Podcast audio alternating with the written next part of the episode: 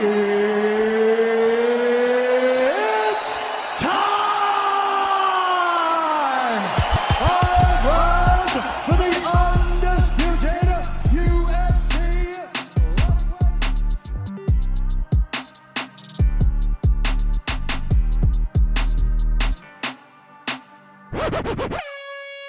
Salut tout le monde, c'est Nico, bienvenue dans MMA Club. On va revenir un petit peu aujourd'hui sur euh, Curtis Blade qui réclame le, titre intérimaire, mais surtout Manon Fioro qui vient de nous régaler à Columbus. Manon Fioro a un combat du titre. Voilà, j'espère que vous allez bien. Le podcast MMA Club commence tout de suite.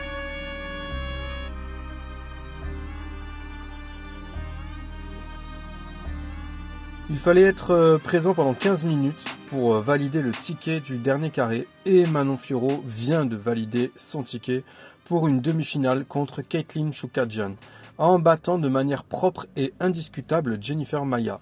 Masterclass absolue sur le papier 30-27 excepté le finish, excepté quelques détails, on va y revenir. Manon Fioro nous a encore montré euh, l'évolution de ses compétences, l'évolution de son travail et de son équipe évidemment, qui est décidément incroyable. On passe au premier round. Le premier round avec des sidekicks efficaces qui maintiennent la distance, qui essoufflent l'adversaire. Beaucoup de contre-gagnants, ça marque des points, c'est parfait. Le problème, c'est que Maya ne, recule pas, elle encaisse les kicks dans les genoux, elle touche dur quand même sur la, sur la fin du round. Elle semble très puissante malgré le round perdu.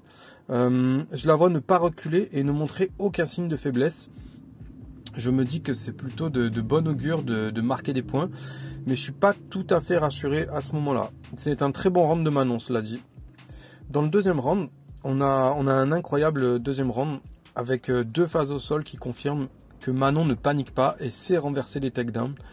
Euh, elle, euh, en prime, elle envoie Maya au sol, donc stérilement, mais quand même. Ensuite, on a vu que son, striking euh, tient la route. On sent un, gros déficit de puissance, mais elle continue de toucher propre.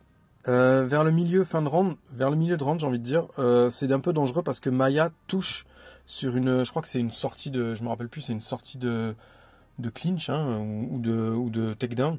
Elle, elle touche sur un, elle touche d'un head kick pleine tête. Donc euh, elle, elle est tout en, en tank. Elle ne s'épuise pas, elle ne montre pas de signe de souffrance, euh, ni des side kicks, ni des ni des jabs, ni rien de, Manon. En plus, elle développe une, une puissance un peu démesurée face à la française. Et là, je suis un petit peu inquiet parce que ben, le round 2 est, un peu plus équilibré. Euh, Maya est allée chercher euh, l'égalité. Les juges auraient pu faire plancher le, le, round en sa faveur. Le fait que les renversements de Manon et, euh, son contrôle de cage ont rendu l'affaire euh, plus facile, j'imagine, aux yeux des juges. Donc c'était plutôt bien joué de sa part aussi d'aller d'aller scorer dans ces secteurs-là. Mais euh, vraiment à la fin de ce round-là, je suis un peu moins rassuré qu'à la fin du premier round. On passe au troisième round où Manon revient au basique du, départ, tout ce qui a fonctionné, des coups de pied efficaces, euh, ça casse la distance, on bousille le cardio. Moi clairement je, pense qu'elle sait qu'au niveau de la puissance, ça ne suffira pas à, ça ne suffira jamais à coucher Jennifer Maya. À l'inverse, c'est elle qui risque de se faire coucher si elle prend un mauvais coup. Voilà, moi j'ai quand même un peu peur sur euh, sur deux trois touches. Son langage visuel sur son visage n'est pas des, des plus rassurants. Hein. C'est pas rassurant à 100%. Euh, finalement, euh, bah, elle rassure quand même, elle assure quand même euh, le, troisième round hein, sur l'ensemble du room. C'est elle qui va dominer proprement, qui va toucher largement et de manière signifiante. Donc elle s'assure une, on peut appeler ça quand même une masterclass hein, de, de 15 minutes contre la numéro 4. Maya aura finalement tout tenté, tout essayé mais elle sera battue dans tous les domaines finalement. Euh, elle a été vaillante, elle n'a pas du tout démérité, je l'ai trouvée au niveau. C'est juste que Manon est aussi plus athlétique, plus préparée physiquement. On a, on a bien vu que hum, était vraiment affûtée, elle était vraiment prête, elle était vif. Elle a passé 15 minutes euh, vraiment concentrée sur sa tâche. Donc il euh, n'y a, y a, pas de souci là-dessus, au hein, niveau concentration et tout, elle est là. Je pense qu'elle a le bon corner aussi pour la rappeler à l'ordre. Voilà, donc à la fin du combat, elle a call out Chukanjan. Donc euh, voilà, bah, tout va bien à Nice, hein, 4 sur 4 à l'UFC, c'est que du bonheur. Bravo à elle. Pour résumer un peu ça, Voilà, elle a géré et dans l'ensemble, c'est une masterclass maison pour la française. Je crois qu'elle gagne 30-27. Hein. C'est très mérité. Peut-être que le deuxième round, il y a eu une alerte sur, sur un head kick très propre de Jen Maya. Honnêtement, sur le reste, c'est quand même incroyable de dominer à ce point. Euh, les side kicks, les déplacements latéraux, les in and out du droit sont monstrueux. Euh, les contres sont vraiment, mais euh, on fait reculer. Ça, c'est les, contres, c'est vraiment ce qui a fait reculer Maya. Avec plus de puissance, je pense que qu'elle tombe d'ailleurs, mais elle est vraiment coriace et elle est carrément trop massive. Elle est, elle est tankée quoi. C'est très dur de la mettre au sol, c'est très dur de la faire tomber.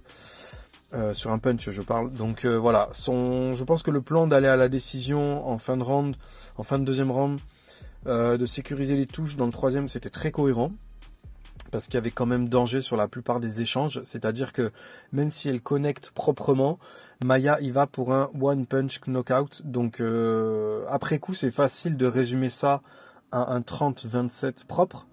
Mais sur le coup, déjà, je, déjà sur le coup, j'étais pas sûr que le deuxième round était acquis. Ça pouvait faire 20, 29-29, pardon. Euh, donc c'était quand même un petit peu stressant. Mais bon, au final, voilà, 30-27, euh, voilà, c'est pas volé non plus, c'est cool, c'est cool. Elle envoie des signaux rassurants sur le plan, sur l'organisation, euh, le fight IQ, ses skills en général, tout ça, c'est voilà, c'est à balayer, c'est bon, c'est comment dire, euh, acquis, c'est jamais acquis, mais c'est c'est posé sur la table, quoi. On est on rassuré avec Manon sur ce plan-là. Euh, elle a montré de l'évolution en lutte, notamment en renversement, dans les positions montées. Elle gère son explosivité. Il y a des phases défensives de récupération où elle colle sa tête contre le, thorax de son adversaire et des moments où elle part en ground and ground and pound et en plus elle connecte propre. C'est pas le bordel. Donc euh, voilà, à ce niveau-là, son organisation, son mental, c'est incroyable. Voilà, dans l'ensemble, c'est du, du cocorico, hein, du grand MMA féminin français. Félicitations à la représentante de la, French Riviera. Nous sommes fiers de toi. Pour la suite, alors, la suite s'appelle Caitlin Chukadjian. La suite est numéro 2 mondiale. C'est un cran au-dessus. Elle avait également, elle avait également gagné par, euh, par décision face à Jen Maya. Maintenant, les deux devraient se mettre d'accord, je pense, pour un affrontement dans les prochains mois. Alors, euh, quand je dis les prochains mois, c'est sûrement Là, on est quoi là Avril? Putain, on est déjà en avril, dans trois jours. Euh, mais juillet, août, septembre. Ouais, moi je dis septembre, octobre. Hein. Je pense que je pense qu'on va prendre le temps. Euh, il faut du temps en fait, parce que là maintenant c'est, on a vu ce qui était bien et on a vu ce qui était pas bien. Et je pense que quand tu as vu ce qui est pas bien, tu dois prendre le temps parce que là maintenant tu dois pas te louper. Tu es au numéro 2 mondial, tu veux plus reculer d'un cran, tu es un 4 sur 4 il euh, faut mieux prendre ton temps en fait. Donc je pense même, ça se trouve Noël quoi, ça se trouve à Noël. Voilà. Est-ce qu'actuellement Manon peut prétendre à affronter la championne Valentina Shevchenko? Eh bien j'en doute quand même, Valentina c'est rapide, c'est précis. C'est le Terminator féminin du MMA moderne. Pour moi il y a tout. Et voilà, si je peux me permettre, il y a même la beauté, c'est vraiment, elle est vraiment incroyable. En plus, on a vu chez Manon de, très belles choses, hein, des choses différentes, un game plan adapté qui a fonctionné, une équipe soudée dans un corner, un, vrai travail d'équipe. On a vu que c'était pas imperméable constamment. Il y a ce deuxième round un peu en dessous du reste où il y a des connexions puissantes.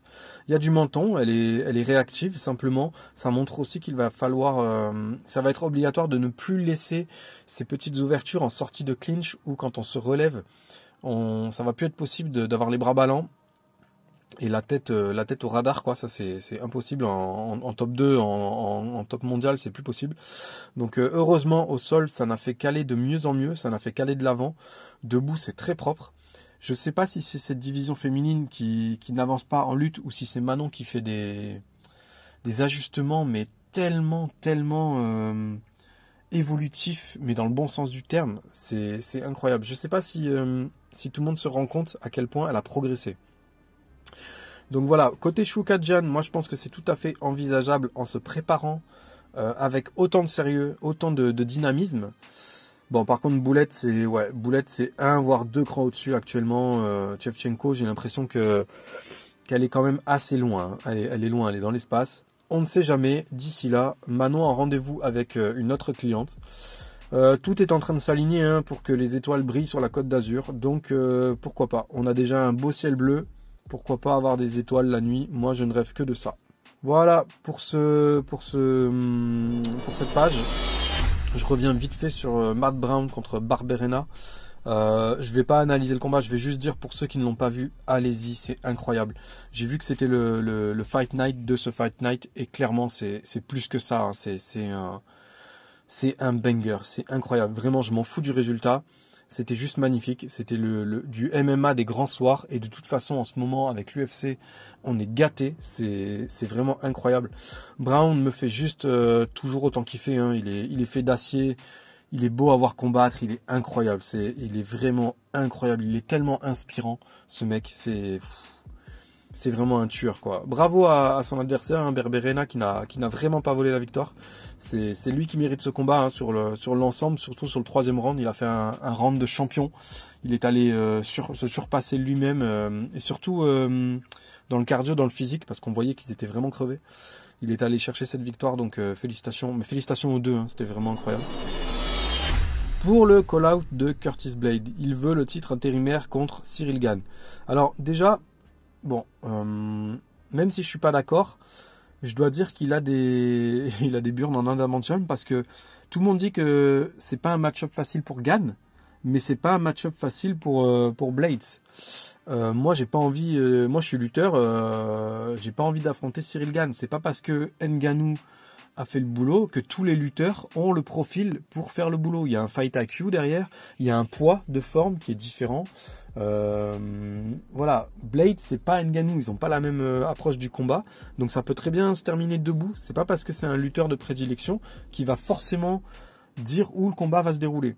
Et je vous rappelle que Nganou il a mis deux rounds et demi avant de trouver la, clé, donc euh, ça veut rien dire. ça veut rien dire. Pour revenir sur ce call-out et de titre intérimaire, je suis pas tout à fait d'accord avec ça. Déjà parce que Cyril Gann a eu un parcours beaucoup plus difficile que lui pour aller au titre intérimaire et pour aller au titre. Ensuite, euh, parce que Blade vient de sortir Daukos, donc faut pas déconner, hein, Chris Daukos, respect, mais quand même, on va pas non plus top 9, je crois. Voilà, donc je l'accorderai ni à l'un ni à l'autre. Pour moi, euh, Gann vient de perdre contre le champion, donc euh, voilà, tu refais la queue.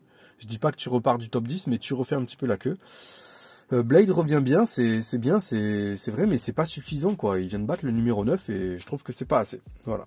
Aspinal et Tuivasa, alors qu'est-ce qu'ils devraient dire eux? Ben ils vont être occupés, hein, ils vont se taper dessus, je pense, pour justement avoir une place contre. Eh ben je pense que c'est Stipe Miocic parce que moi Jones, je n'y crois pas.